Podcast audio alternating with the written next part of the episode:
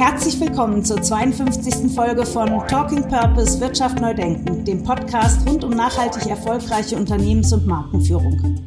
Mein Name ist Annette Bruce und ich bin Geschäftsführerin der Marketing-Strategieberatung Creative Advantage aus Hamburg. Mit meinen Gästen diskutiere ich, wie Unternehmen profitabel wirtschaften und gleichzeitig einen Beitrag für das Gemeinwohl leisten können.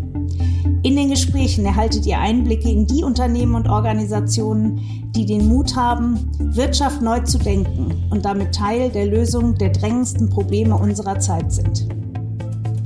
Meine Gäste heute Eva Baumann, Global Head of Business Field General Industry Solutions und Dr. Annegret Fester, Chief Sustainability Officer der CHT Germany GmbH. Die CHT ist eine weltweit operierende Unternehmensgruppe für Spezialchemie mit Headquarter in Deutschland und in Besitz der Beitlich Familienstiftung.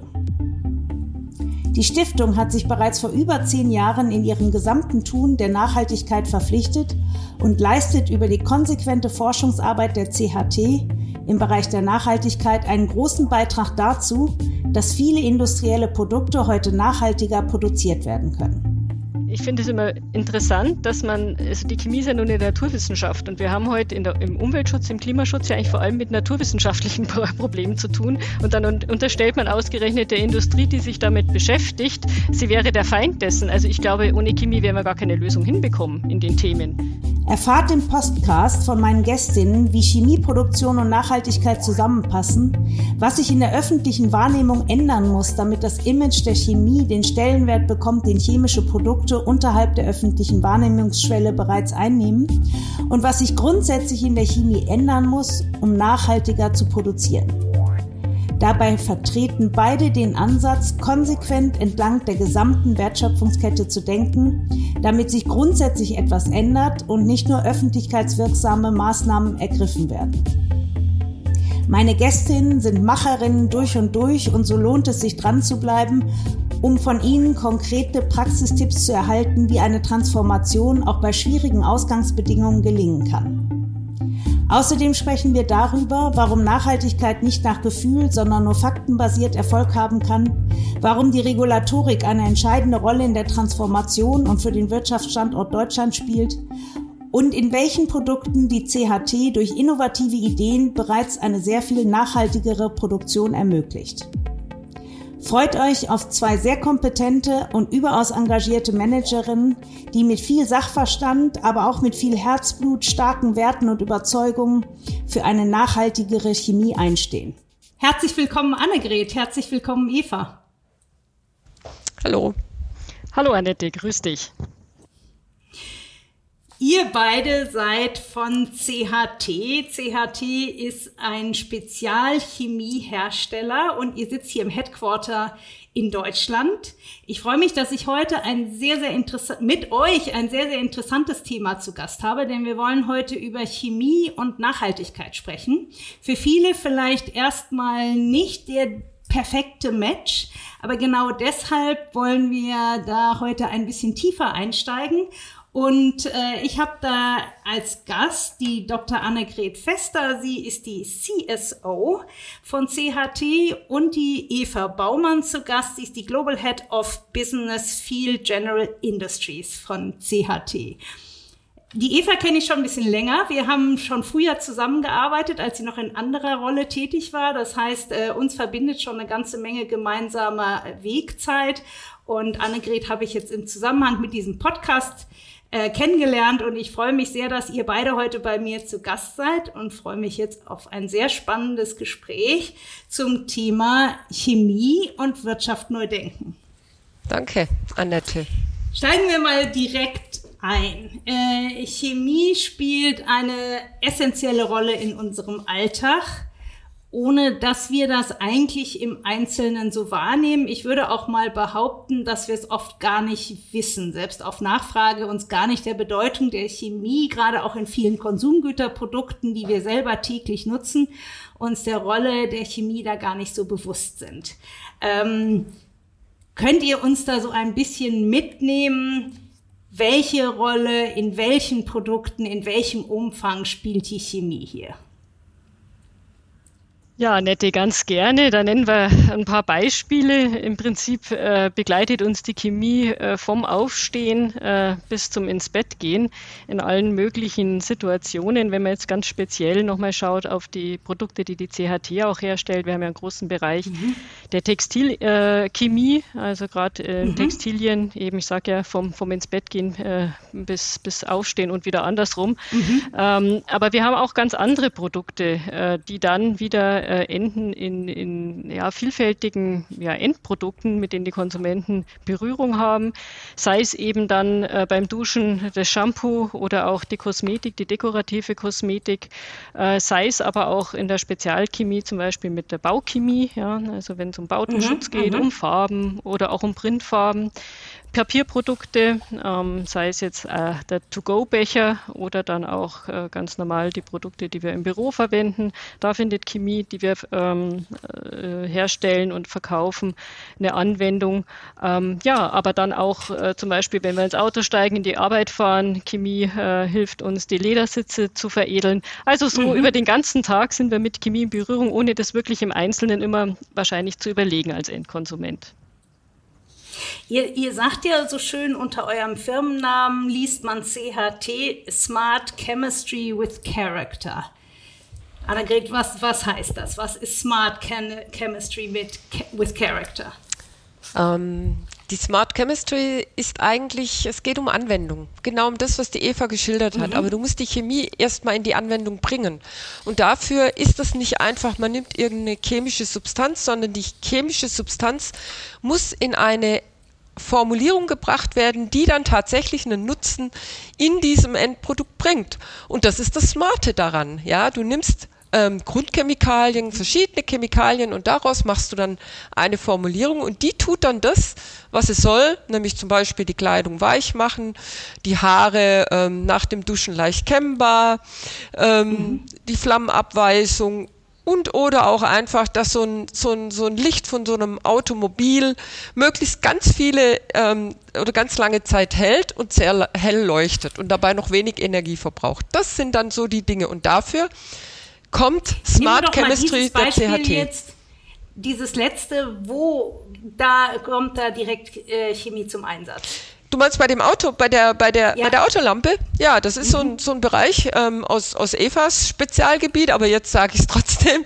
Ähm, das sind tatsächlich Silikonelastomere, die dann tatsächlich ja. in dem Leuchtkörper, das ist nicht das Licht selber, aber mhm. zum Beispiel, oder auch wenn du dir vorstellst, diese ganzen LEDs, wenn, wenn so eine Anzeigentafel im Stadion ist, da wird einfach eine kleine mhm. Schicht ähm, Silikonelastomer kommt da oben drüber und da ist, ist eben der Beitrag, es gibt die Langlebigkeit, der geringere Verletzungsschutz, so dass die Lampen möglichst lange halten. Silikonelastomere sind vielseitig einsetzbar und ähm, tun dann ihr Übriges. Aber es ist immer die Formulierung, gewusst wie. Mhm. Ja, und ihr habt euch jetzt als CAT auf die Fahnen geschrieben, dass ihr durch nachhaltig produzierte chemische Produkte einen Beitrag zur nachhaltigeren Wertschöpfung und zu nachhaltigeren Produkten leisten wollt. Ähm, ich glaube, für viele, das ist, das ist so ein Spannungsfeld, das würde ich gerne ein bisschen weiter auf, äh, aufklappen, weil für viele passt das, glaube ich, nicht zusammen. Wobei ich denke, und äh, da, da spreche ich auch von mir selber, das Wissen um chemische Prozesse, chemische Bestandteile ist, glaube ich, nicht in der Regel nicht so hoch ausgeprägt in der Gesellschaft, sondern man hantiert eher mit, mit einem doch sehr unsoliden Grundwissen, was Chemie eher in die Ecke verpackt, mh, hm, nicht gut, definitiv nicht nachhaltig, äh, schwierig und so weiter.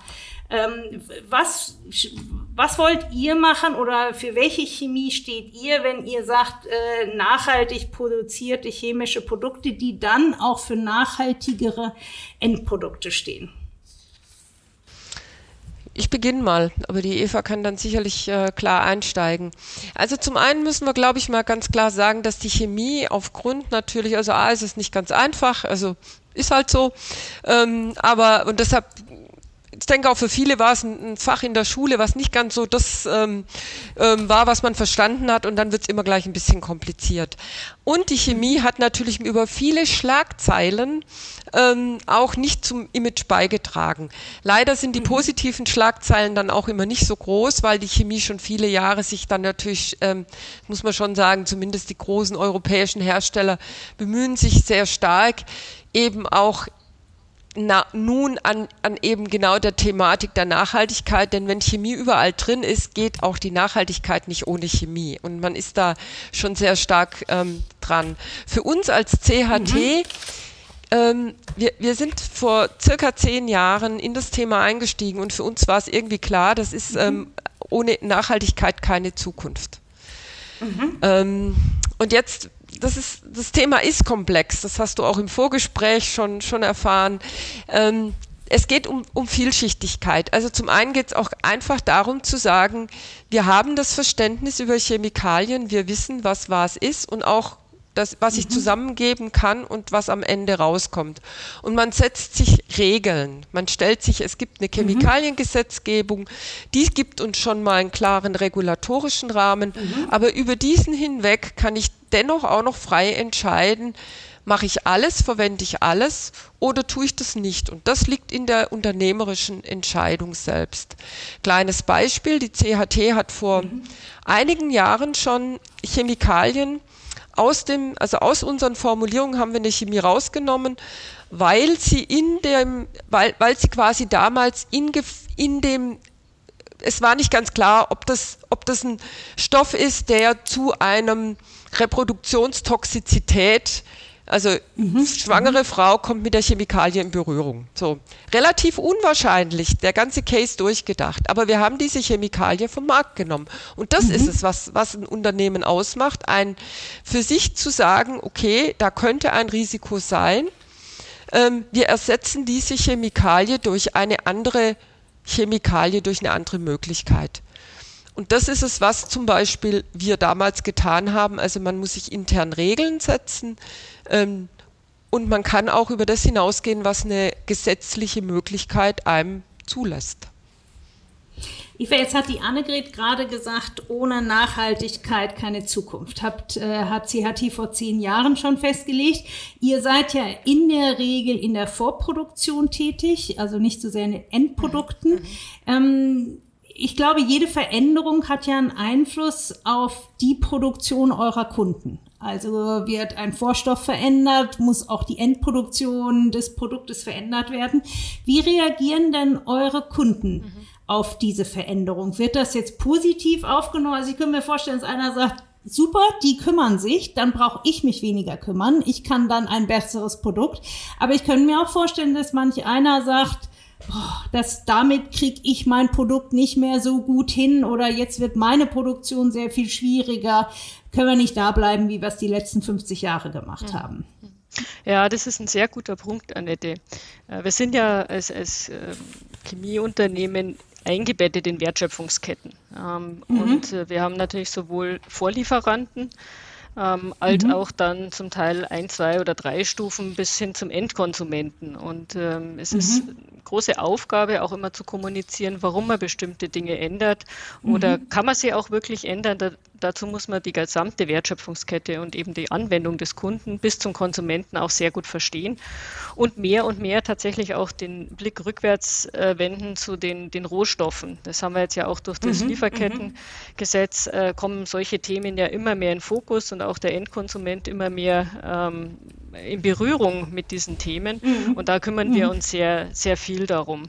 Ähm, um was es immer geht, ist eigentlich das Erklären äh, und Orientierung geben. Mhm. Also das ist, glaube ich, eine gesamtgesellschaftliche Aufgabe, die da die Chemieindustrie auch hat oder wir alle haben. Und ähm, es geht eigentlich in beide Richtungen. Manchmal ist es so, dass, dass es äh, von, von uns oder von unserer Marktwertschöpfungsstufe ausgeht, dass die Chemie sagt, wir hätten da eine Lösung, die ist vielleicht auch ein bisschen teurer oder ist von der Performance her mhm. anders, das muss man dann schon sagen, aber würde einen nachhaltigeren Einfluss äh, haben, dann, dann sind es vielleicht eher die Chemiehersteller, ähm, die auf die nächste Wertschöpfungsstufe oder den Endkonsumenten zugehen. Und manchmal mhm. ist es mhm. auch so, dass es ein, ein Trend ist, der eben aus, aufgenommen wird aus der Gesellschaft. Im Moment erleben wir das ja sehr stark. Nicht in allen Märkten global, aber ich glaube, wir haben gerade jetzt in Deutschland und in Europa ja auch äh, mit Fridays for Future und, und anderen Bewegungen sehr viele Anhaltspunkte dafür, dass es auch ein Wunsch ist, ja, äh, hier gemeinsam etwas zu tun für eine nachhaltigere äh, Wirtschaft oder auch eine nachhaltigere Gesellschaft. Also und insofern. Genau, da geht es um, um Nachhaltigkeit mhm. insgesamt im Sinne von Umweltschutz, geht aber auch viel um Nachhaltigkeit für was gerade jetzt in Konsumgüterprodukten, Kosmetik oder ähnlichem, Körperpflege. Was tue ich meinem Körper an? Ich glaube, wir haben, also ich gehöre zu der Generation, die jahrelang Deos benutzt hat, ohne überhaupt irgendwie drüber nachzudenken, was da eigentlich drin ist. Wenn ich jetzt an meine Tochter denke, die nimmt jeden Deo-Roller in die Hand und liest da ganz genau die Zutatenliste durch und sagt mir dann, um Gottes Willen, den kannst du doch nicht kaufen. Also, wie erlebt ihr da so eure Kunden? Nehmen die das positiv auf oder ist das so ein, so ein, naja, Kampf würde ich fast sagen, dass man sagt, was will denn der Konsument jetzt noch? Die wollen doch ein Deo, der funktioniert und oder das funktioniert. Und wie sollen wir das denn eigentlich machen, wenn wir hier nichts dürfen? Ja, absolut richtig. Es ist beides. Also wir haben sehr viel besser informierte Endkunden, also auch mhm. natürlich durchs Internet und äh, ja, einfach auch die Aufklärungsarbeit von, von allen Seiten, also sei es eben den Medien mhm. als auch eben der Industrie selbst. Ähm, wir erleben, dass sich hier ein Wandel tut. Also tatsächlich in den letzten würde sagen, fünf Jahren, also kann ich jetzt nicht auf ein Jahr genau mhm. sagen, aber ist es schon so, ähm, dass, dass die Nachfrage ähm, sehr viel höher wird auch an nachhaltigen Produkten und auch die Akzeptanz ähm, vielleicht für mhm. einen höheren Preis, weil es ist nicht immer so, dass man es ähm, kostenneutral darstellen kann. Ja, es ja. ist sehr viel Entwicklungsarbeit dahinter. Manchmal braucht es eben auch Rohstoffe, die vielleicht ähm, dann von der Verfügbarkeit äh, schwieriger sind oder in der Produzierbarkeit anders, sodass es nicht immer, aber doch auch immer wieder mit höheren Kosten mhm. verbunden ist und das, da ist mehr Akzeptanz im Markt da. Mm, ist ein bisschen mhm. unterschiedlich, um was es geht. Also wir sind ja nicht nur in, in, Luxusgütern, wo man frei entscheiden kann beim Endkonsumenten. Wir sind ja auch sehr viel in industriellen äh, Märkten unterwegs, wo es auf die Performance ankommt. Nenn mal ein Beispiel, gerade jetzt in der Textilindustrie. Also da geht es ja nicht nur um Fashion, es geht ja auch um Schutzbekleidung. Ja? Ähm, zum Beispiel von Feuerwehrleuten. Und da ist immer noch äh, natürlich die oberste äh, Devise, es muss schützen. Ja? Also sei es vor Hitze, Feuer Fall, ja. und so weiter. Also diesen Spagat müssen wir hinbekommen kommen oder ist ja eigentlich eher ein Dreieck zwischen ähm, einmal äh, Performance auf der einen Seite, Kosten und dann Nachhaltigkeit. Ich glaube, das ist ja auch klassisch so diese Definition von Sustainability, dass alle Aspekte hier zusammenkommen. Und das erleben wir aber auch immer informierter. Also diese Diskussion kann man sowohl mhm. in den Endkundenmärkten als auch in den industriellen Märkten immer informierter führen. Seid ihr da auch in direkten Kontakt mit Endkunden? Überprüft ihr auch Themen mit Endkunden direkt, Annegret? Habt ihr da eine direkte Verbindung? Ja, ich wollte das sowieso ergänzen. Danke, Annette. Also ähm, genau, unsere Kontakte, und das hat die Eva auch schon gesagt, wir, wir haben im Prinzip wir, vom Supplier bis zum Endkunden. Und es ist ähm, übrigens mein besonderes Thema, dass der Endkunde leider der am, noch immer am wenigsten informierte ist. Ähm, mhm. wir, mhm. wir, wir das Beispiel Textil war ein hervorragendes. Wir können aber auch feststellen, dass durchaus im Text, also wenn, wenn du so in die breite Bevölkerung sprichst, würde jeder sagen, ja, nee, natürlich nachhaltig produzierte Kleider, fair, whatever. Aber wenn es dann darum geht, ähm, ja, bei wem kaufe ich die denn? Also was kann ich denn kaufen? Ähm, und wo ist denn das drin? Dann geht's dann, wenn es dann nach dem Preis, also häufig geht's dann doch nach dem Preis. Ja, ja. ja. Und was mir mhm. aufgefallen ist, hm, unsere Politik, und das soll jetzt keine Politikschelte sein, das ist einfach nur, es fällt mir auf und deshalb übernehmen wir auch diese Rolle, es fehlt schon die Aufklärung. Denn wenn wir was ändern wollen, werden wir auch unser Konsumverhalten ändern müssen. Ja, mhm. also die, die, die, die, ich bin auch zu einer Zeit groß geworden, meine erste Jeans, da war kein Elastan drin. Ja, die musste man sich irgendwie anders nee, passend machen. Ja. Ähm, hat auch genau. geklappt. Aber wir alle lieben doch heute unsere bequemen Jeans ja, das ist. Materialmix. Und ganz ehrlich, wenn wir wirklich die Kreislaufwirtschaft zum Ende denken wollen, dann ist Materialmix nicht wirklich etwas, was funktionieren wird. Also für mich und deshalb, wir verstehen unsere Aufgabe, weil wir eben auch die Chemie verstehen, mittlerweile schon so, dass wir sehr wohl auch ähm, über eben unsere Kunden und deren Kunden und dann sind wir vielleicht am Endmarkt. Also wir, wir, wir sind heute schon in der Kommunikation sehr häufig mit den Kunden unserer Kunden, damit die auch, wenn sie zum Beispiel in ein Kleidungsstück Design gehen, schon verstehen, was gehen wird und was nicht gehen wird. Es gibt eine Recyclingverordnung für die Textilien, die kommt jetzt. Mhm. Ja, da muss ich schon beim Design und beim Materialmix mir genau überlegen, was ich überhaupt am Ende in den Kreislauf führen kann. Das geht nicht alles. Ich glaube, das ist ein ganz wichtiges Thema, was auch jetzt wirklich erst langsam in der breiten Gesellschaft ankommt. Der Materialmix, äh, sei das bei Verpackungen, sei das bei Kleidung. Ich finde Jeans und Elastan ist ein wunderbares Beispiel, weil klar ist eine Jeans sehr viel bequemer, wenn sie ein bisschen nachgibt, äh, gegebenenfalls. Ähm, ich glaube, hier ist auch so diese ganz große Herausforderung, vor allen Dingen ja auch deshalb, weil wir in einer Wegwerfgesellschaft leben. Eine Jeans früher durch fünf Generationen gegeben wurde, naja, sagen wir nicht fünf, aber fünf Geschwister, sagen wir mal so. Ähm, dann ist die heute nach einer Saison unattraktiv, weil der Schnitt sich verändert hat und dann muss sie ja entsorgt werden. Also das heißt, wir haben ja heute nicht mehr so das Thema, dass Produkte wirklich durch sind, sondern die müssen entsorgt werden in einem völlig ähm, respektablen Zustand, denn auch der Rest der Welt will ja die Klamotten der westlichen Welt nicht mehr haben, ähm, so dass wir hier ja auch auch ganz neue Herausforderungen haben, die die Bedeutung der Kreislaufwirtschaft erstmal so richtig Früher gab es einen anderen Kreislauf. Der Kreislauf bestand in Weitergabe und Wiederverwertung von Produkten. Und heute müssen wir eine Kreislaufwirtschaft schaffen, die ja aus der Denke kommt. Ich benutze ein Produkt, solange ich will, vielleicht auch nur ganz kurz. Und wenn es weg ist, soll es aber trotzdem wieder recycelt und in den Prozess zurückgeführt werden. Ähm, ist das zu schaffen? Ist das eine realistische Aufgabe? Also ich versuche mich mal an der Antwort. Ich glaube, dass es, dass es machbar ist, aber es wird nicht so schnell passieren, wie wir uns das denken und es wird auch nicht so schnell passieren, wie wir aktuell mit Annahmen rechnen. Und ich kann es mhm. nochmal sagen, es liegt an jedem. Also nicht nur mhm. an der mhm. Chemiefirma und nicht nur an der Modefirma, es liegt auch an den, Kon auch wir sind alle Konsumenten, es liegt auch an uns als Konsument. Aber wir müssen verstehen, dass wir ähm, Abfall muss in Zukunft als Sekundärrohstoff, also wir müssen von mhm. Anfang mhm. an muss uns klar sein, Kreislauf heißt, ich muss Dinge nach Gebrauch nicht in eine erste nicht auf eine Müllhalde und nicht in eine Verbrennung, sondern wir müssen uns überlegen, wie schaffe ich es, aus diesem Abfall wieder einen Sekundärrohstoff zu machen. Und da war jetzt mhm. zum Beispiel beim Textilrecycling, wäre es jetzt zum ganz klar weniger Materialmix. Das ist auch bei vielen anderen mhm. Dingen so.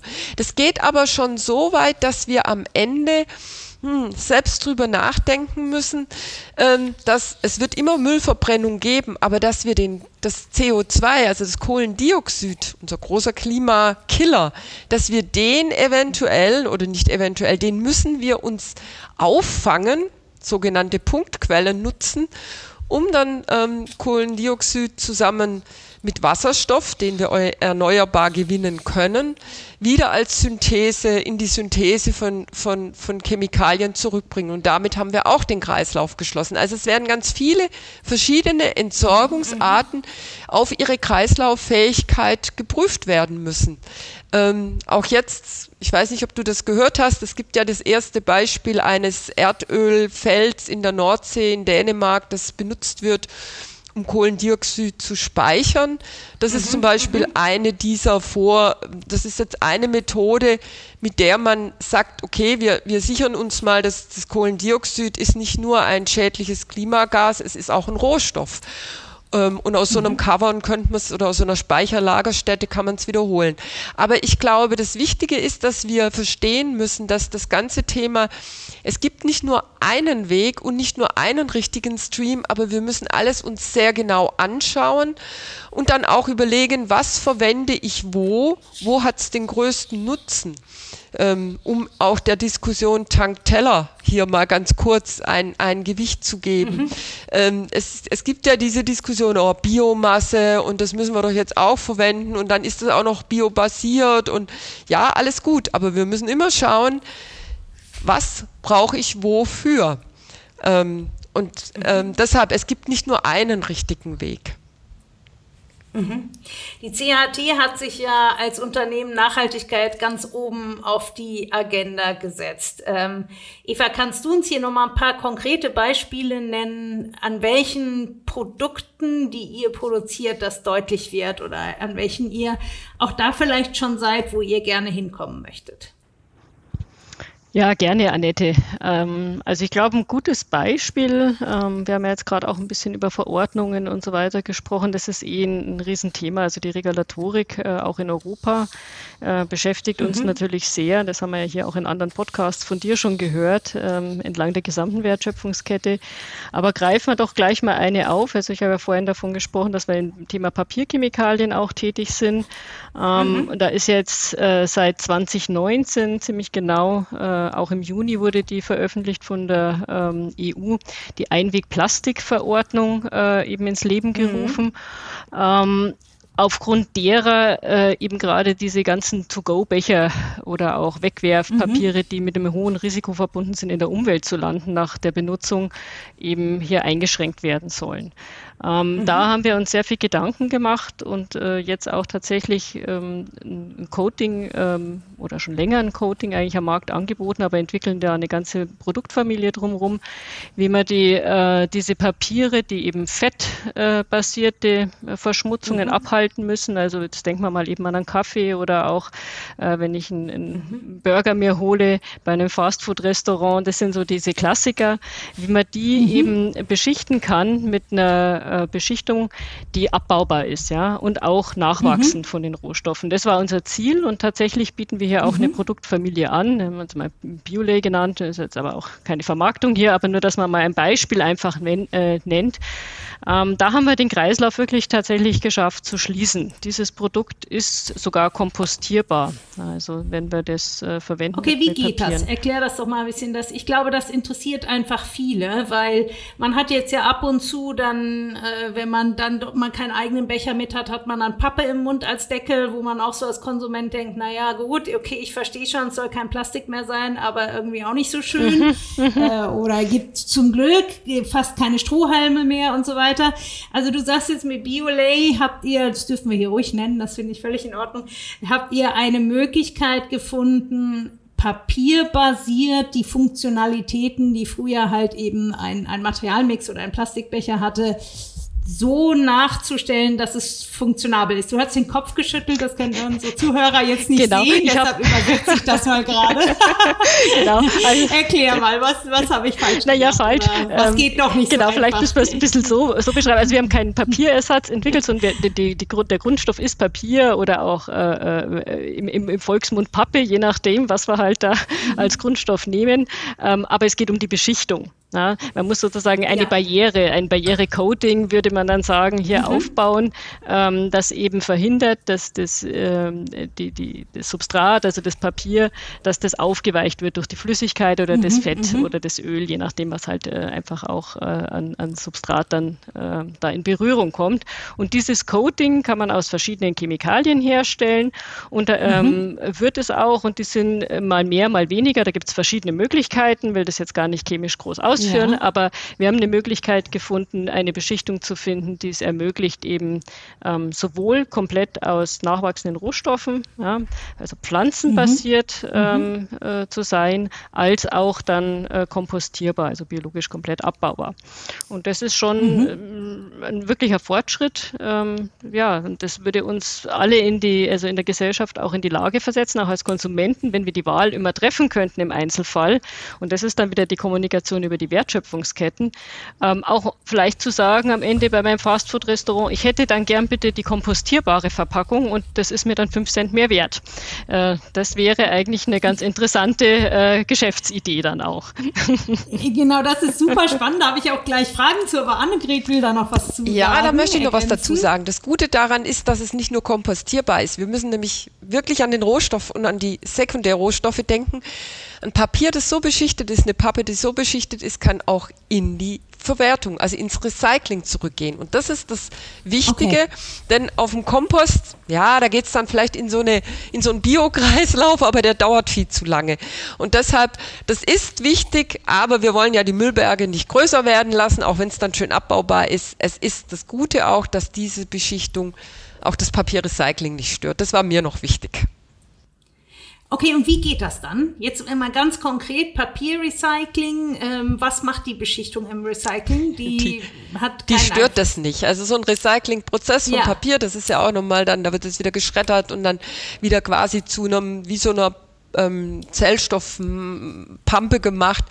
Und ja. aber dieses, diese, dieser, dieser Bio, dieser biobasierte, dieses biobasierte Coating wird an der Stelle nicht stören. Ja, das ähm, wird das ganze biobasierte Paket nicht stören. Also anders. Das klingt sehr gut. Ja. Jetzt hat Eva ja eben schon mal so ein kleines Beispiel gesagt. Wie wäre es, wenn der Konsument beim Fastfood-Hersteller sagt, ich hätte gern ein, ein recycelfähige Verpackung. Ähm, und er hat es aber dazu gesagt, Eva, vielleicht kostet die auch fünf Cent mehr. Ähm, wie ist das? Ist das ein Produkt, was mit höheren Kosten verbunden ist? Und wie nimmt der Markt jetzt ganz konkret dieses Produkt zum Beispiel mhm, auf? Mhm. Also tatsächlich. Weil vielleicht noch ganz ja. kurz als Ergänzung, bisher bin ich als Verbraucher fühle ich mich nicht in der Lage, das zu wissen, einzufordern und wirklich aktiv eine Entscheidung zu treffen und zu sagen, selbstverständlich zahle ich da fünf Cent mehr für oder auch ich will es nicht. Also wie ist da der Prozess und wie reagieren eure Kunden mhm. darauf? Ja, also vielleicht fangen wir mit dem Punkt mal an. Also die Nachfrage ist da. Also das ist ganz klar so, ja, dass okay. ähm, also wir führen Gespräche ja auch mit den äh, mit den Herstellern, also den Papierherstellern mhm. oder Verpackungsherstellern entlang der mhm. Wertschöpfungskette. Mhm. Und äh, da kann ich ganz klar sagen, das ist auch nicht nur ein deutscher oder ein europäischer Trend, das ist ein globales Thema. Ähm, das beschäftigt mhm. uns überall. Mhm. Ja. Und die Nachfrage ist da, aber je nachdem, in welche, ähm, wo man sich bewegt, in welchen Ländern und in welchen Märkten und, und wie die Kaufkraft da ist, ist natürlich dann die, die äh, ist, es, ist der Preis natürlich ein Riesenthema, das ist klar. Ähm, jetzt konkret auf deine Fragen, ist dieses Produkt mhm. ähm, äh, teurer? Ähm, es ist, hängt sehr stark von der Anwendung ab. Also wir müssen hier ganz konkret ah, dann natürlich mhm. schauen, wie, wie äh, ist diese Beschichtung, wie sind die Anlagen des Kunden. Das ist ein sehr individueller äh, Prozess. Und auch tatsächlich, was mhm. kommt für ein Produkt rein. Ja? Es ist was anderes, ob ich eine Schokolade verpacken will damit ähm, oder ob ich eine, eine Trockensuppe verpacke oder dann tatsächlich eben in fetthaltige Produkte gehe wie Pommes frites. Ja, also so wird sich mhm. das äh, auch ein bisschen ausdifferenzieren. Und dann ist auch, sag ich mal, der Auftrag der Beschichtung anders und das Verfahren. Also deswegen kann man da nicht pauschal eine Aussage treffen. Das muss dann wirklich mhm. im Kundenprojekt äh, sich angesehen werden. Und ja, diese Idee eben, dass man es entlang der Wertschöpfungskette vielleicht den Konsumenten auch als Möglichkeit gibt, zu wählen, das ist tatsächlich was, was wir mehr und mehr auch diskutieren, ob das nicht eine Möglichkeit wäre. Da brauchen wir aber in den nachgelagerten Wertschöpfungsschritten dann Partner, die auch sagen, ja, wieso eigentlich nicht? Wollen wir das nicht versuchen? Ja. Eigentlich ist, kommt der Chemie ja eine ganz besondere Rolle im Thema Nachhaltigkeit zu, denn wie ihr das anfangs schon gesagt habt, es gibt ja fast kein Produkt, in dem Chemie nicht irgend, also produziertes, mhm. hergestelltes Produkt, in dem Chemie nicht irgendwie in irgendeiner Form und sei es bei der Endverpackung äh, mit einer Rolle spielt. Ähm, wie erlebt ihr denn das Thema, Eva, du hast es eben schon mal kurz äh, gestreift, Regulatorik. Ähm, ich habe im Podcast viele Gäste gehabt, die gesagt haben, sie möchten mehr Regulatorik. Meist sind das Gäste, die freiwillig sehr viel mehr machen, als man heute muss. Und die sagen, na ja, ich bin damit ein bisschen teurer und ich krieg's aber nicht honoriert, weil die anderen können noch auf die andere Art und Weise produzieren. So richtig wird sich erst was mit Regulatorik ändern. Und andere wiederum sagen, das ist ein zu starker Eingriff ins Wirtschaftssystem. Ähm, der Markt wird entscheiden. Konsumenten werden durch ihre Kaufentscheidung den Unterschied machen, wo da dann die Befürworter der Regulatorik wiederum sagen, nein, man kann es nicht auf den Konsumenten abwälzen, der ist in vielerlei Hinsicht auch zu unaufgeklärt, trotz aller zunehmender Transparenz. Das muss schon über die Politik und die Regulatorik kommen. Wo, wo steht ihr da? Wie seht ihr das, Annegret? Guter Punkt. ähm, also ich, ich, ich bin zuerst mal ganz klar bei der Überzeugung, der Konsument wird es nicht können. Also der Konsument für sich kann mhm. das mhm. alles nicht durchblicken. Jetzt müssen wir mhm. aber zwei, noch, noch zwei andere Dinge nachschieben. Ähm, wir leben in Europa und wir haben mit Sicherheit das sicherste Chemikaliengesetz und Recht. Mhm. Und ähm, wir stehen im internationalen Wettbewerb und das dürfen wir mhm. auch nicht mhm. vergessen. Ähm, das, der zweite Punkt, an dem ich, also ich bin für Regulatorik. Ich bin eindeutig für Regulatorik. Ich bin auch für mhm, eine Regulatorik, okay. wie sie aktuell ähm, gang und gäbe ist, nämlich genau so mhm. einen risikobasierten mhm. Ansatz zu machen. Das heißt, mhm. also nicht einfach schwarz und weiß, etwas ist gut oder böse, sondern man schaut sich exakt an, was passiert, wenn ich diese Chemikalie verwende. Wenn ich sie mhm. In einer Produktion umsetze, gibt es da eine Gefährdung für die Mitarbeiter mhm. in, im Labor oder in der Produktion. Und das Zweite ist, was passiert, wenn ich diese Chemikalie in einem formulierten Produkt habe oder in einem durch Reaktion entstandenen Produkt. Was passiert dann in der Anwendung? Am End mhm. of Life, wenn das irgendwie, mhm. ja, wir müssen ja immer davon ausgehen, es kommt in die Umwelt, in eine Müllverbrennungsanlage ja. oder whatever. Also was passiert? Und das ist der sogenannte risikobasierte Ansatz. Der ist aktuell. Ah, okay. Und den, den halte ich persönlich als Chemikerin für ähm, sinnvoll und er gibt uns auch den notwendigen, also er gibt uns eine sehr große Sicherheit, ähm, mhm. aber er gibt uns auch noch einen, einen Spielraum, Chemie zu verwenden. Ähm, mhm. Und aktuell steht eben aufgrund des European Green Deal diese Gesetzgebung auf dem mhm. Prüfstand. Ähm, und die möchte, man möchte den risikobasierten Ansatz reduzieren. Ähm, eigentlich aushebeln, indem man dann sagt schwarz oder weiß, was nicht möglich sein wird. Ähm, mhm. Für mich ist es auch nicht notwendig, weil immer wieder, und das ist, das ist eben der Zusatz der Regulatorik durch den risikobasierten Ansatz neue Erkenntnisse führen dazu, dass Chemikalien anders eingestuft werden, dass sie mhm. auch in ihrem in der Bewertung wieder anders eingestuft werden und dafür muss ich und das das hebelt den risikobasierten Ansatz nicht aus. Wenn ich aber nur in Schwarz und Weiß denke, dann, mhm. dann gebe ich mir, dann mache ich mir die Grenzen enger und ich mache was anderes. Wem dient denn das? Warum, warum, warum haben wir diesen Ansatz? Warum soll der risikobasierte ausgehebelt werden? Wer hat denn da einen Vorteil von dem? Wie du sagst, Man versucht, oder es geht eigentlich darum zu sagen, es geht immer so ein bisschen, das ist Politik. So ganz genau muss ich dir sagen, verstehe ich die Politik nicht immer. Es geht aus meiner Sicht so ein bisschen darum zu sagen, ich, ich, ich, ich, ich mache sämtliche kleinsten Schlupflöchlein ähm, reduziere ich noch. Die könnte mhm. die Chemie ja haben, ne, durch immer neue ähm, Formulierungen. Mhm, mh. Also aus meiner Sicht in Europa nicht möglich, weil in Europa ja auch noch die REACH-Regulation gilt. Also wir sind tatsächlich mit sämtlichen Chemikalien, die müssen angemeldet sein. Ich glaube, es geht darum, eine ultimative Sicherheit, theoretisch ultimative mhm. Sicherheit zu haben. Und die gibt es, glaube ich, so nicht. Das ist, das ist der Punkt. Und für mich kommt aber noch ein anderer Aspekt zum Tragen. Wenn wir das so machen und das ähm, dann stehen, also wenn wir die chemische Gesetzgebung dahingehend versuchen, immer noch klarer eine mögliche Gefahr vorherzusehen und die dann auszuschließen, dann führt es auch dazu, dass wir übersehen, dass wir in einem internationalen Wettbewerb stehen und uns durch die Hintertür ähm, Dinge einkaufen, die wir gar nicht so untersuchen können. Also wir werden immer genauer, ähm, wir werden versuchen immer größer das Risiko auszuschließen, ähm, verlagern eventuell dadurch Industrie und das nicht nur die Chemie. Wenn die Chemie sich verlagert, verlagert sich auch die andere Industrieproduktion. Und dann kriegen wir über unsere Grenzen Dinge zurück, die wir gar nicht kontrollieren können. Ja, das ist, ist doch, glaube ich, sowieso ein großes Thema. Ähm, Eva, du auch sofort dazu. Also das, was mich sehr interessiert, weil ähm, äh, Chemiestandort Deutschland würde ich jetzt per se nochmal als eine relativ sichere Sache ansehen, auch bei heutiger Gesetzgebung. Ähm, was so aus anderen Ländern kommt, da hätte ich doch schon so mein Fragezeichen. Ähm, äh, wie, wie, wie ist denn das mit dem Standort Deutschland und der, der Attraktivität für die Chemieindustrie? Wie, wie stellt sich da für euch die Situation da, Eva? Ja, also ich glaube, ganz grundsätzlich muss man nochmal an das anknüpfen, auch was die Annegret gesagt hat, ähm, zum Thema äh, Regulatorik. Also natürlich, die Regulatorik kann auch, wenn ich jetzt von der Marktseite komme, ein Wettbewerbsvorteil sein. Sie zwingt uns, innovativ mhm. zu werden.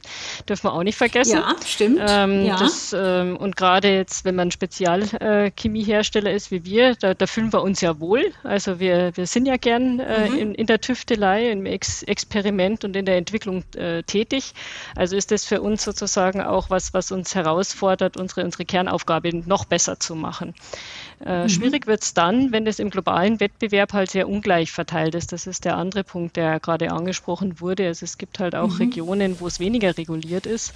Und wir sehen ja das, das ganze Wertschöpfungsketten. Ich bin immer bei den Wertschöpfungsketten heute, aber es ist einfach ein Thema, das man da streifen muss. Eins meiner Lieblingsthemen, Eva. Okay. Bleib da ruhig. Wertschöpfungsketten ist definitiv eins meiner Lieblingsthemen, weil, Themen, weil ich glaube, dass wir zu abgehackt denken ja. und dass wir zu wenig im Großen und Ganzen denken. Und äh, ich glaube, dass viel von dem, was optimiert werden kann, tatsächlich über die ganzheitliche Sicht auf die Wertschöpfungsketten passieren kann und muss. Ähm, deshalb äh, bleib ruhig dabei. es ist auch eins meiner äh, ganz wichtigen Themen ganz oben auf der Agenda. Ja, sehr schön, Annette. Und ich glaube, es ist übrigens ein Thema, das auch, ähm, oder vielleicht ein Wort, die Wertschöpfungskette, das ja auch durch Corona sehr ins Bewusstsein der, äh, ja, auch der Endkonsumenten ja. gekommen ist, von jedem von uns, weil plötzlich gab es bestimmte Produkte nicht mehr oder ist ja nach wie vor so, dass wir große Lieferverzögerungen haben, weil und ja. uns wird bewusst, dass es für bestimmte, äh, vielleicht auch nur Prozesshilfsmittel, gar nicht wirklich äh, Inhaltsstoffe, einfach nur noch ein, zwei, drei Länder gibt, die als, als Quelle zur Verfügung stehen. Und wenn da die Logistik nicht stimmt oder durch Corona alles ein bisschen durcheinander kommt, dann können wir die Produkte nicht mehr beziehen. Also das ist, glaube ich, auch was, ähm, was, was wir immer mehr merken, diese vernetzte Welt ähm, tickt eben da ein bisschen mhm. anders. Aber zurück zu deiner Ursprungsfrage. Regulatorik ist dann gut, wenn sie nicht zum Wettbewerbsnachteil wird. Und ähm, mhm. es, ist in, es ist auch in Ordnung, dass wir als Industrienationen, die eben auch mit einer anderen Kaufkraft in den Märkten ausgestattet sind, hier vorangehen und auch Standards setzen und ähm, vielleicht aufzeigen, welche Lösungen möglich sind für Länder, die mhm. das im Moment noch nicht können. Ähm, jedoch wenn wir dadurch erzeugen, dass ganze Industrieteile äh, umgezogen werden äh, in, in andere äh, ja, äh, Kontinente oder andere äh, Teile der Erde, das mhm. haben wir ja gerade Textilindustrie, da hat das ja jeder beobachten können, da ist die letzten 40 ja. Jahre ja quasi, ja. die ist einmal global um den Erdball gezogen, ähm, immer eigentlich der Regulatorik davon und den Kosten hinterher und ähm, das kann ja nicht die Lösung sein. Und da werden wir dann tatsächlich auch dazu kommen, dass vielleicht Teile der, der Chemie, der, der Rohstoffchemie auch äh, nicht mehr in Europa produziert werden können, auch aus, aus mhm. Energiekostengründen. Das spielt ja auch nochmal ganz wichtig damit rein. Und dann haben wir äh, eigentlich genau das Gegenteil erreicht. Nämlich dann haben wir nämlich die, die, die Grundproduktion nicht da, wo auf Klimaschutz, auf äh, ähm, Arbeitssicherheit geachtet und all diese wird, Themen ja, geachtet wird. Und wir werden aber nicht anders können, als dann diese Produkte trotzdem zu kaufen, weil sie halt nur noch dort produziert werden. Und ich glaube, mhm. da braucht es eine wirklich gute Balance im Moment, ein gutes Gespräch auch, auch zwischen Gesetzgebern, zwischen Wirtschaft. Und ich rede hier nicht vom klassischen Lobbying, ich rede hier wirklich über das Verständnis füreinander, für die Zusammenhänge der Märkte und äh, dass wir kooperieren, auch über die verschiedenen mhm. Verbände zusammen und uns gemeinsam ein Bild machen, was das für Effekte hat. Ich glaube, das ist ein ganz, ganz wichtiger Punkt. Äh, Chemie hat ja auch immer noch das Problem, dass, ähm, dass es Dogmen gibt, die die Produkte und die Produktion als gefährlich und schädlich für Mensch und Natur einordnen. Und äh, wenn man dann sagt, ich will über Chemie und über Nachhaltigkeit sprechen, sich so geradezu das große Fragezeichen auftut, wie soll das denn gehen? Ähm, und ich glaube, es ganz wichtig ist zu verstehen, dass gerade die Chemie ein großer Ansatzpunkt ist, um letztlich nachhaltigere Endprodukte in den Markt und damit dann auch wieder in die Wiederverwertung, Recycling oder in, in, in die Vernichtung äh, mhm. gehen. Ähm, ja, da kurz ergänzend. Ja? Ich finde das, also ich bin ja nicht gerne, Chemikerin, gerne. aber ähm, ich finde es immer interessant, dass man, also die Chemie ist ja nur eine Naturwissenschaft und wir haben heute der, im Umweltschutz, im Klimaschutz ja eigentlich vor allem mit naturwissenschaftlichen Problemen zu tun und dann unterstellt ja, man ausgerechnet stimmt. der Industrie, die sich damit beschäftigt, sie wäre der Feind dessen. Also ich glaube, ohne Chemie werden wir gar keine Lösung hinbekommen in den Themen. Äh, und das ist manchmal so ein Verständnis, dass das vielleicht auch mal gedreht werden Finde müsste. Finde ich ein sehr starkes und sehr gutes Statement. Annegret, du wolltest da was zu sagen. Ergänzen. Ja, tatsächlich. Als Chemikerin komme ich mir ganz häufig in, in, in eben, ich bin ja nun auch die, die die Chemie dann vertritt, die auch bei Verbänden auch ja. mit der Politik teilweise reden muss. Und man kommt sich dann tatsächlich so vor, dass, als ob man das verteidigen müsste. Ähm, aber ich, ich denke auch und ähm, vielleicht auch dazu, mh, in den letzten zehn Jahren ich kann es hauptsächlich natürlich für die deutsche Chemie sagen, aber da gibt es ja namhafte Unternehmen, ja, die auch wirklich ganz, ganz oben mitspielen. Da ist unglaublich viel passiert. Und ähm, was mir, und deshalb wollte ich da auch noch mal kurz einhaken, und ich erlebe etwas, was ich, was ich seit meinem Berufsleben noch nicht erlebt habe. Das ist eine offene Zusammenarbeit von Unternehmen, die okay. zwar teilweise, mhm. und das Wort Wertschöpfungskette ist das Wichtigste, über das wir eigentlich reden, wenn wir über Nachhaltigkeit reden. Denn Nachhaltigkeit ist nichts, was einer alleine schafft. Das schafft eine CHT mhm. nicht alleine, das schafft aber auch ähm, das, groß, das größte Chemieunternehmen der Welt nicht alleine. Also, aber es ist unglaublich und das ist es, was, was mich persönlich, was mir persönlich so viel Freude macht, ist, dass ich mittlerweile mit ganz vielen Unternehmen, groß, klein, ähm, wir arbeiten zusammen. Denn wir haben erkannt, mhm. dieses Thema wird keiner alleine lösen können. Und da geht es übrigens angefangen bei der Regulatorik, auch da ist es so, dass wir nicht mehr die sind, die irgendwo am Katzentisch sitzen und dann mal gucken, was die Großen mit der Politik vereinbaren, sondern wir sind ein Partner. Man hat, also insgesamt hat sich die Chemieindustrie gewandelt. Wir, wir werden, wir arbeiten in partnerschaftlicher, ähm, im partnerschaftlichen Wesen zusammen, weil wir sind natürlich, was unsere Vorlieferanten, die Großindustrie, wir sind näher am mhm. Kunden und wir brauchen die Wertschöpfungskette. Wir müssen bis zum Konsumenten Verständnis schaffen und wir müssen bis zum Konsumenten natürlich auch klar aufzeigen, wie wird es denn gehen oder wie könnte es gehen. Nicht, dass ich das mhm. wüsste, wie es gehen wird. Das ist ähm, die Nachhaltigkeit ist in der Zwischenzeit auch so ein Wort für mich, das es gar nicht so wirklich gibt. Man definiert sich Ziele, zu denen man will. So ein Endziel, das nachhaltige Unternehmen gibt es aus meiner Sicht nicht. Das gibt es nicht. Ich glaube, das ist inzwischen auch schon angekommen. Aber ich finde es ganz interessant, dass in den Schulen, also zumindest die, die ich kenne, jetzt auch nicht Nachhaltigkeit mit dem Chemieunterricht verbunden ist. Also auch da wäre ja ein Ansatz, irgendwie mal zu sagen, lass doch mal das Verständnis von klein auf ja. dafür wachsen, dass die Chemie da einen sehr hohen Anteil dran hat, wenn wir es denn besser verstehen. Annegret, du hast am Anfang schon gesagt, Chemie nicht unbedingt das beliebteste Schulfach. Schade. Schade, weil Nachhaltigkeit wird jetzt, tragen alle vor sich her, auch ja gerade jungen Leute, und es ist ja auch sehr, sehr gut, dass sie es tun. Aber äh, auch hier wäre es doch wichtig, wenn die Bildung von vornherein die Zusammenhänge eher herstellen würde. Ja, also vielleicht noch so ganz, also dazu jetzt direkt, und dann Eva hat aber, möchte auch was sagen. Also ich glaube, dass in der Schule Chemie noch viel zu wenig mit dem tatsächlichen Leben verbunden wird. Chemie ist ein ganz klarer Bestandteil und du kannst Chemie hervorragend unterrichten, wenn du einfach nur das ganz normale tägliche Leben nimmst. Wir haben aber halt mhm, einen mhm, Chemielehrplan, der sehr stark wissenschaftlich ausgerichtet ist mhm, und wir haben mhm. vielleicht auch nicht die Chemielehrerausbildung dazu. Und ich glaube, da könnte man ansetzen und ich halte es für extrem wichtig, dass das Thema Nachhaltigkeit am Beispiel oder mit dem Beispiel der Chemie ganz klar verbunden wird. Denn ähm, wie die Eva vorher so schön erklärt hat, oder mal ein großes anderes Unternehmen ja auch mal auf den Slogan gebracht hat, Chemie ist der unsichtbare Beitrag, der aber überall dabei ist. Ja, also das wird, wird mhm, uns nur nicht so mhm. bewusst. Eva, du wolltest noch was dazu. Ja, bei dem Thema Bildung, also jetzt gar nicht bildungspolitisch werden, aber ich glaube auch, dass man darüber nachdenken muss, weil wir jetzt so viel über Vernetzung gesprochen haben, wie kann man eigentlich die Disziplinen mhm. zusammenbringen. Ähm, weil mhm. ich glaube, das ist mhm. auch ein Thema, mit dem sind wir, gerade wenn wir auch über nachhaltige Produktentwicklung sprechen, ähm, immer wieder auch stolpern. Also wir brauchen Spezialisten und die sind dann häufig hochspezialisiert auf eine bestimmte Technologie oder eine bestimmte Chemie.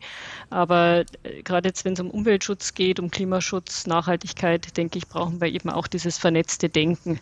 Ich glaube, das ist ja auch erkannt in der Bildung, aber das fällt uns immer wieder auf, also gerade auch hm, beim Einstellen ähm, in den, mhm. den, Spezialgebieten von Experten. Dieses vernetzte Wissen, das ist eigentlich ein ganz, ganz wichtiger Aspekt. Also gerade auch, wenn man Produkte für die Zukunft denkt. Ja eine Offenheit. Absolut. Jetzt waren wir bei Nachhaltigkeit, wir waren bei Chemie, über Bildung, ähm, immer mal wieder ist Wort, das Wort schon Profit oder Kosten gefallen. Ähm, auch das ist ja großes Thema in der Gesellschaft. Profit und Wachstum sind nicht mehr alleinige Ziele der Wirtschaftstätigkeit. Ähm, welche Auswirkungen hat das auf eure, mhm. auf euer Wirtschaften? Oder ist das einfach auch immer ganz konkret, ist das bei euch auch Thema im Unternehmen?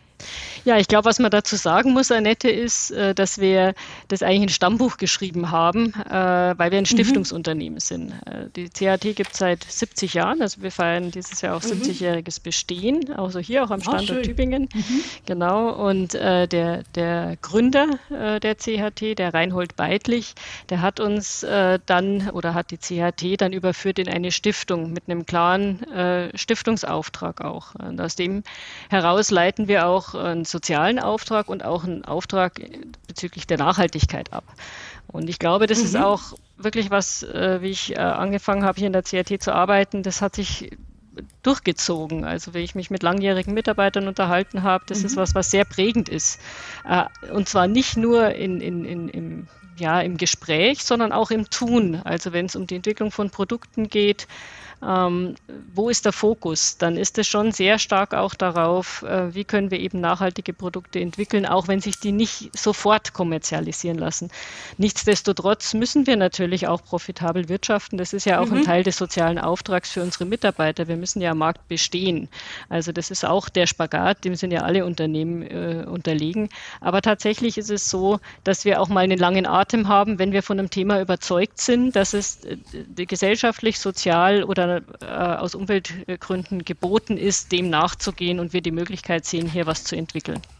Also auch in dem Sinne doch ein sehr modernes Unternehmen, vor 70 Jahren gegründet, hast du gesagt, vor 40 Jahren schon in eine Stiftung überführt. Heute ist Thema Verantwortungseigentum so ein großes Thema. Eigentlich kann man das ja auch hier schon sagen, ein sehr verantwortliches Handeln und das, glaube ich, kann jeder nachvollziehen, äh, bei aller Notwendigkeit profitabel zu wirtschaften.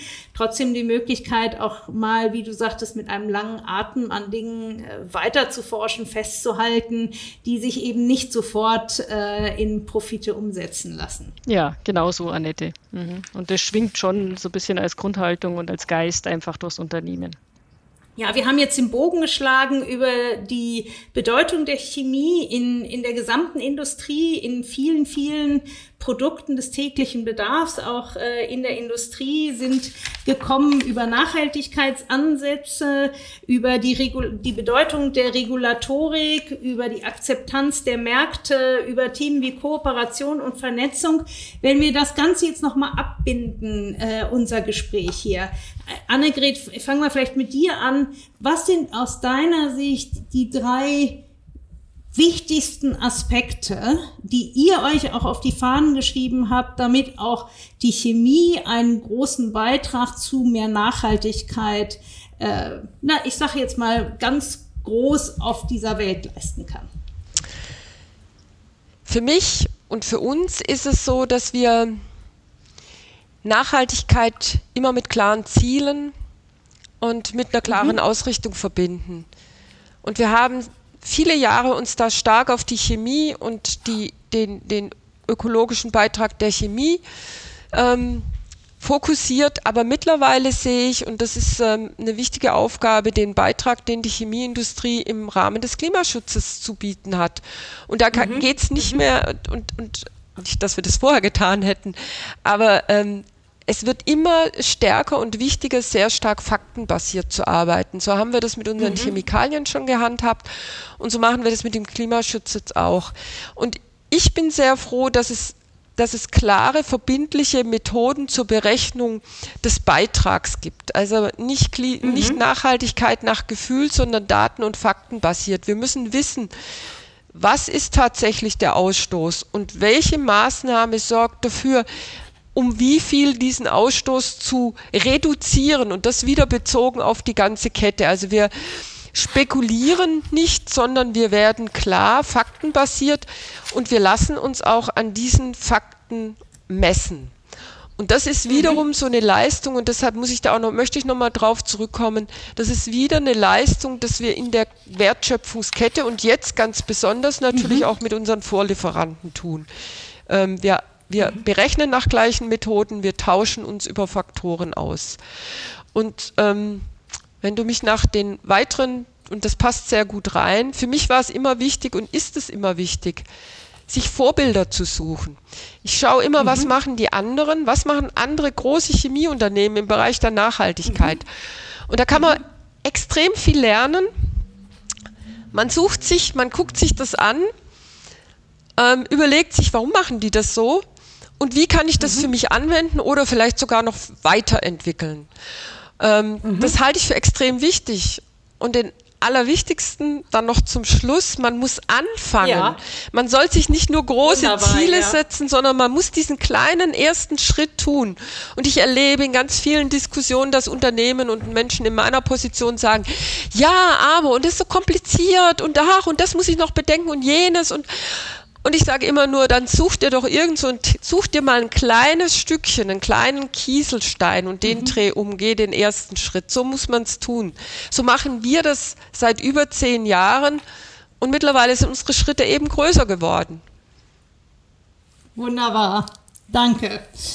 Eva, deine drei Punkte zum Schluss. Da gibt es ja fast nichts hinzuzufügen. Das äh, war ja so wie sie. Ja, Annegret hat einmal ganz groß rausgeholt. Jawohl, ne? genau. Aber gut, dann äh, nochmal zurückblickend auf unser Gespräch. Ganz klar äh, das Thema Kooperation. Ich glaube, das ist für mich wirklich einer mhm. der, der Keypunkte. Mhm. Also sei es über Wertschöpfungsketten, unser Thema, Annette, oder halt auch mhm. äh, im Kleinen. Ja. Also erstmal also, äh, in, in, in der Industrie selber, aber dann eben nach außen gehend auch in, in die weiterführenden Lieferketten. Das ist, glaube glaube ich, ganz wichtig, dass wir zu diesem Thema auch noch nicht mal eine mhm. Mitbewerberhaltung haben, sondern eine Kooperationshaltung. Und ich glaube, das sehe ich genau wie Annegret das vorhin gesagt hat, ganz klar, auch in, den, in der Verbandsarbeit und so weiter. Wir machen uns wirklich verantwortlich für die Themen und arbeiten gemeinsam hier dran, wie wir ja, nachhaltiger werden können. Ja, bei aller äh, natürlich Getrenntheit, was den, den Markt, ähm, Marktfokus dann betrifft. Also neben dem Thema Kooperation ist ein Thema, das mir mal am Herzen liegt, die, der, ein großer Mut, sage ich mal, zum Experiment. Ja. Weil eigentlich mhm. ist das, das auch was ureigens Chemisches, das Experiment. Und mich vermisst es so ein bisschen. Das ist eine schöne Analogie. Ja, ich vermisse das manchmal so ein bisschen, einfach zu sagen, lasst es uns doch probieren. Äh, weil ich glaube, wir, wir verharren manchmal zu lange in diesen Planungsphasen ähm, und wir müssen einfach auch out of the box denken und, und, und andere Themen mal angehen. Nicht gleich immer kommen, rechnet sich das oder ist das wirklich die alles erschlagende Lösung? Lösung, sondern die Vielfalt hier zuzulassen und äh, einfach verschiedene Themen zusammenzubinden. Naja, und, und ein Thema, ähm, das eigentlich auch ein bisschen getriggert ist durch deinen Podcast, äh, Annette, äh, der so schön Talking Purpose heißt. Ähm, Purpose hat mhm. ja verschiedene Bedeutungen. Ähm, zum einen ist es eher so die Aufgabe oder das Ziel, ja, und als, als, als Businessfrau mhm. habe ich die Aufgabe, das Ziel, auch, auch meine Produkte zu vermarkten, also hier einen ganz klaren Unternehmensauftrag. Aber auf der anderen Seite ist Purpose ja auch immer erfüllt mit dem Begriff des Sinns oder der, der Sinnhaftigkeit, den Zweck. Absolut, ja. Und ich glaube, genau diese Doppeldeutigkeit von Purpose, das ist das, was wir zukünftig mehr und mehr brauchen und sehen werden in den Unternehmen. Und äh, ja, das kann ich auf alle Fälle sagen, für uns ist das auch handlungsleitend. Wunderbar, das waren zwei ganz tolle Schlussworte mit ganz vielen Punkten wie Nachhaltigkeit nicht nach Gefühl, sondern faktenbasiert, der Wunsch nach mehr Kooperation statt reinem Wettbewerb und dem, dem Mut zum Experimentieren. Ich ähm, freue mich sehr, dass ihr heute für dieses Gespräch und diesen Podcast zur Verfügung stand, weil, standet, weil ich finde, dass man wunderbar sieht, dass eine Branche, die eher im Ruf steht, gerade nicht nachhaltig zu sein, dass gerade ihr als Vertreter dieser Branche euch sehr viele Gedanken macht, sehr weit auch schon seid äh, in der Entwicklung, äh, sehr äh, faktenbasiert hier vorgeht und äh, durchaus sehr bereit seid, einen Beitrag zu leisten, um unsere Welt noch nachhaltiger zu gestalten. Ich bedanke mich sehr herzlich, dass ihr bei mir heute zu Gast wart und äh, ich bin gespannt und werde begleiten, wie es nicht nur bei euch, bei der CHT äh, weitergeht zum Thema äh, Chemie und Nachhaltigkeit, sondern auch insgesamt in der Welt der chemischen Produktion. Herzlichen Dank. Herzlichen Dank an dich, Annette, für das gute Gespräch und ganz viel mitnehmen können. Vielen Dank, Annette. Ja, ich hoffe, es hat euch gefallen und ihr konntet aus dem Gespräch vor allem auch etwas für eure berufliche Praxis mitnehmen. Wenn ihr uns unterstützen wollt, bewertet uns auf den Plattformen und noch besser, empfehlt uns direkt an einen Freund und eine Freundin weiter und unterstützt damit, dass wir auch zukünftig spannende Gäste einladen können. Ich freue mich, wenn ihr auch bei der nächsten Folge wieder dabei seid. Tschüss und bis zum nächsten Mal.